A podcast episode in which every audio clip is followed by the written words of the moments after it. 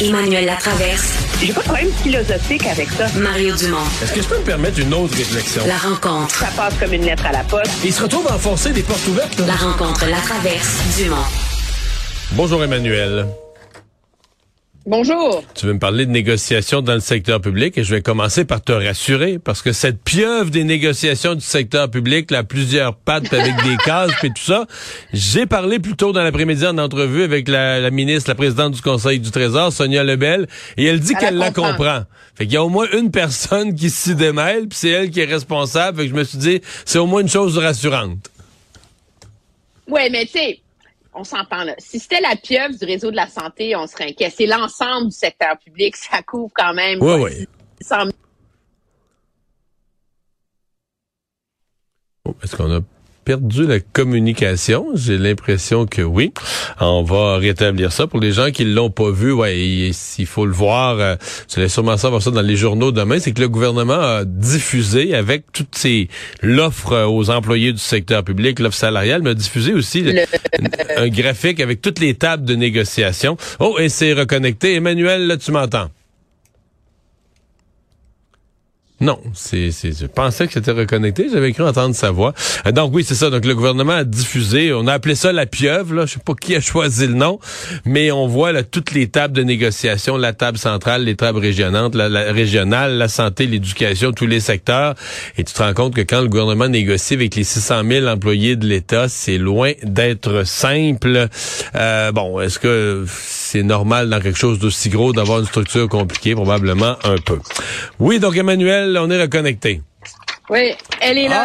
ah, la, pieuvre, tu l'as, oui, pour les gens qui nous regardent euh, dans le- Pour vidéo. Les gens qui nous regardent, là, regardez, bonne chance. C'est super sympathique. Est-ce que c'est bien parti la négociation selon toi? Ben, c'est toujours la même chose. Hein? C'est comme un bal tellement prévisible. là. Le gouvernement arrive avec une offre qui est trop basse. Les syndicats arrivent avec des demandes qui sont trop hautes. Le gouvernement dit qu'il respecte la capacité de payer. Les syndicats disent que ça prend du respect. Puis on finit par s'entendre. Euh, moi, ce qui m'a rassuré au terme d'avoir entendu les réactions de tous et chacun, c'est même les syndicats, aussi mécontents est-il été de ce qui a été mis sur la table par le gouvernement Legault ce matin, sont confiants d'arriver à une entente. Puis je pense que la réalité, c'est que de part et d'autre, on est conscient d'un vrai ras-le-bol dans la population. Euh, où euh, il y a une attente d'avoir des services et il y a une obligation de résultats. Euh, et donc, ça vaut de part et d'autre, ça, malgré le, le discours très idéologique campé des uns et des autres. Moi, j'ai quand même été un peu surpris de l'offre salariale qui a été mise de l'avant par le gouvernement. Euh, c'est sûr qu'on dit c'est 11% sur 5 ans, mais pourquoi on l'étend pour avoir l'air de donner un plus gros chiffre, là? Parce que 3% d'augmentation de salaire l'an prochain, moi, je connais pas beaucoup d'économistes qui pensent que l'inflation va être à 3% puis 1,5% d'augmentation de salaire en 2024. Je connais pas beaucoup d'économistes qui pensent vraiment que l'inflation va être à 1,5% Puis le problème, c'est que généralement, quand le gouvernement faisait ça, on n'était pas dans des années où tout le monde était profondément préoccupé par l'enjeu du pouvoir d'achat, de l'inflation, de l'impact que ça avait. Alors là, c'est comme la première fois, je pense, depuis longtemps où les syndicats peuvent dire, écoutez, avec une augmentation de salaire de 3% l'an prochain, nos travailleurs s'appauvrissent. Avec une augmentation de salaire de 1,5% en 2024, nos travailleurs s'appauvrissent. Et là, c'est le point de départ et ça donne l'impression que le point de départ des syndicats est plus raisonnable que celui euh, du gouvernement. Donc, est-ce qu'il y a une tactique là-dedans? Moi, je pense que l'idée de sur cinq ans, c'est que ça monte toute la marge pour négocier puis pour trouver des aménagements plus ou moins flexibles là-dedans. Mais moi, je dois te dire que ce qui me mystifie, mais totalement, c'est d'entendre la ministre nous dire Là, on se rend compte qu'on a négocié des belles conventions collectives la dernière fois, puis que ça se rend pas sur le terrain. Et donc là, euh, en plus d'avoir à négocier, sais, ce qui est hyper complexe, là, je vous rappelle le petit dessin ici. euh, en plus de ça, on va faire des forums, tu sais, pour essayer de se comprendre, là, puis essayer de voir qu'est-ce qui marche pas. Moi, la question que je pose, c'est, vous étiez où cet été? Vous étiez où depuis un an? Je veux dire, c'est comme si ça donne l'impression aux citoyens qu'on négocie des conventions collectives, après ça, tout le monde retourne dans son coin. Puis le suivi de la mise en œuvre, puis la difficulté de mettre ça en œuvre, ben, on s'en occupe pas trop. Tu sais, la négociation est réglée. Puis là, ben, le gouvernement se retrouve dans un contexte où, objectivement, il est obligé de faire deux choses à la fois. Puis c'est ça qui est surprenant là-dedans.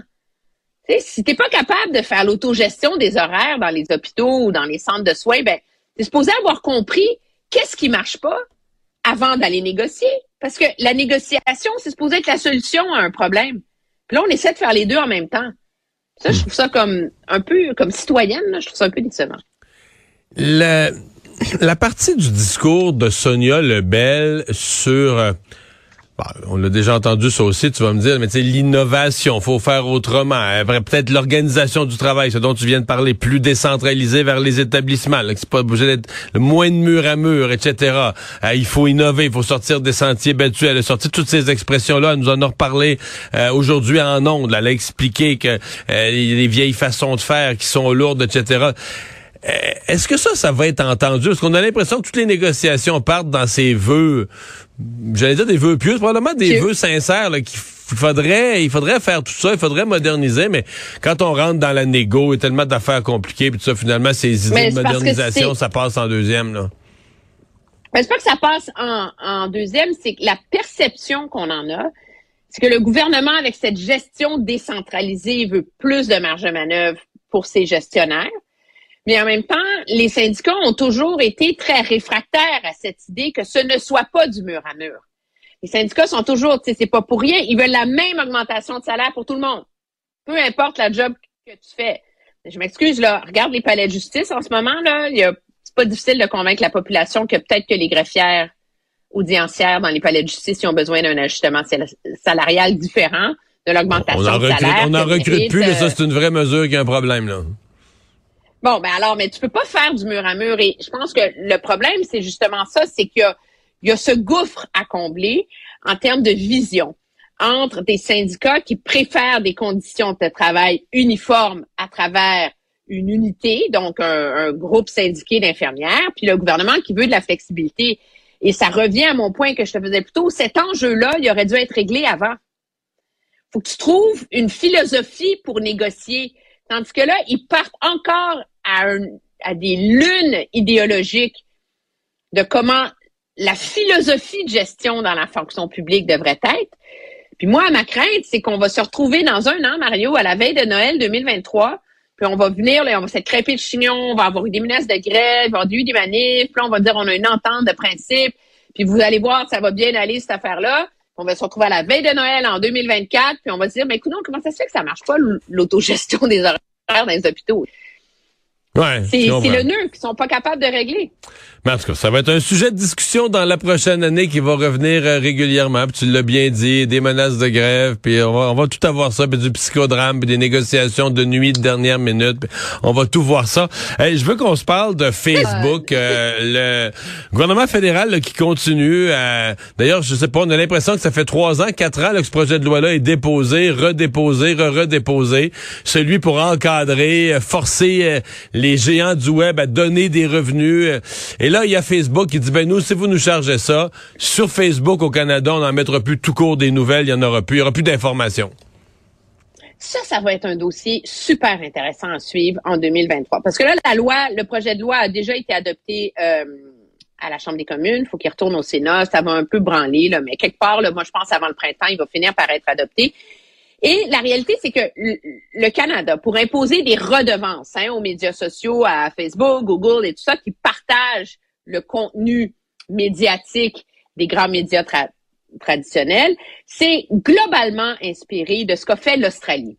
C'est le premier pays à avoir vraiment réussi à établir un cadre législatif autour de ça. Et tu te rappelleras que c'était pendant la pandémie à l'époque. Ulcéré en colère, Facebook avait retiré de son fil en Australie toutes les nouvelles d'un coup. Je me souviens. Du jour au lendemain.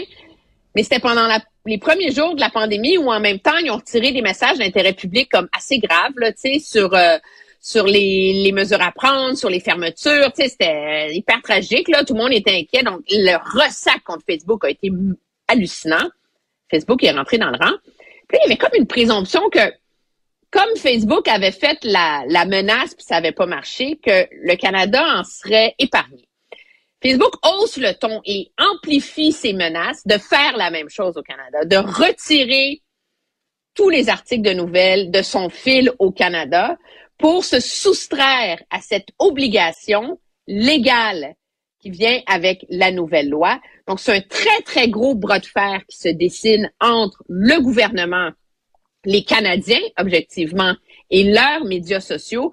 Et ça va être intéressant de voir si cette fois-ci, Facebook va oser mettre sa menace à exécution et quelle en sera euh, la réaction parce que aussi depuis 2020, la, prise de conscience, la, la cote d'amour des réseaux sociaux, je pense, dans le public est plus nécessairement ce qu'elle était.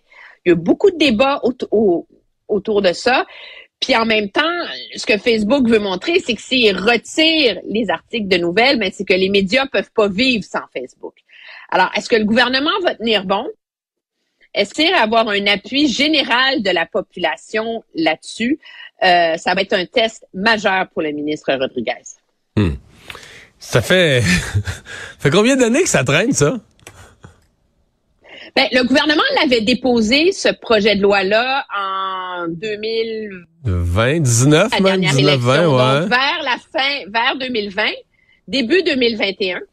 Et euh, le projet de loi a été écrit de telle façon qu'il y a eu un très gros ressac, une énorme campagne des conservateurs contre mais aussi, puis moi, je suis pas une experte de ces questions de, de droit, de, de propriété intellectuelle, mais des grands, grands experts là, canadiens, euh, c'était vraiment euh, levé contre ce projet de loi-là, ce qui fait que le gouvernement, puis à l'époque, les conservateurs étaient plus forts, n'avaient pas réussi à le faire adopter avant la campagne de 2021. Là, M. Rodriguez, il l'a redéposé là, on est rededans encore. quand il va finir par être adopté, là, ça va faire au moins trois ans que ce projet de loi, sous une forme ou une autre, est à l'étude. Merci, Emmanuel. C'est pas facile de changer les choses. Non, vraiment pas. Bye.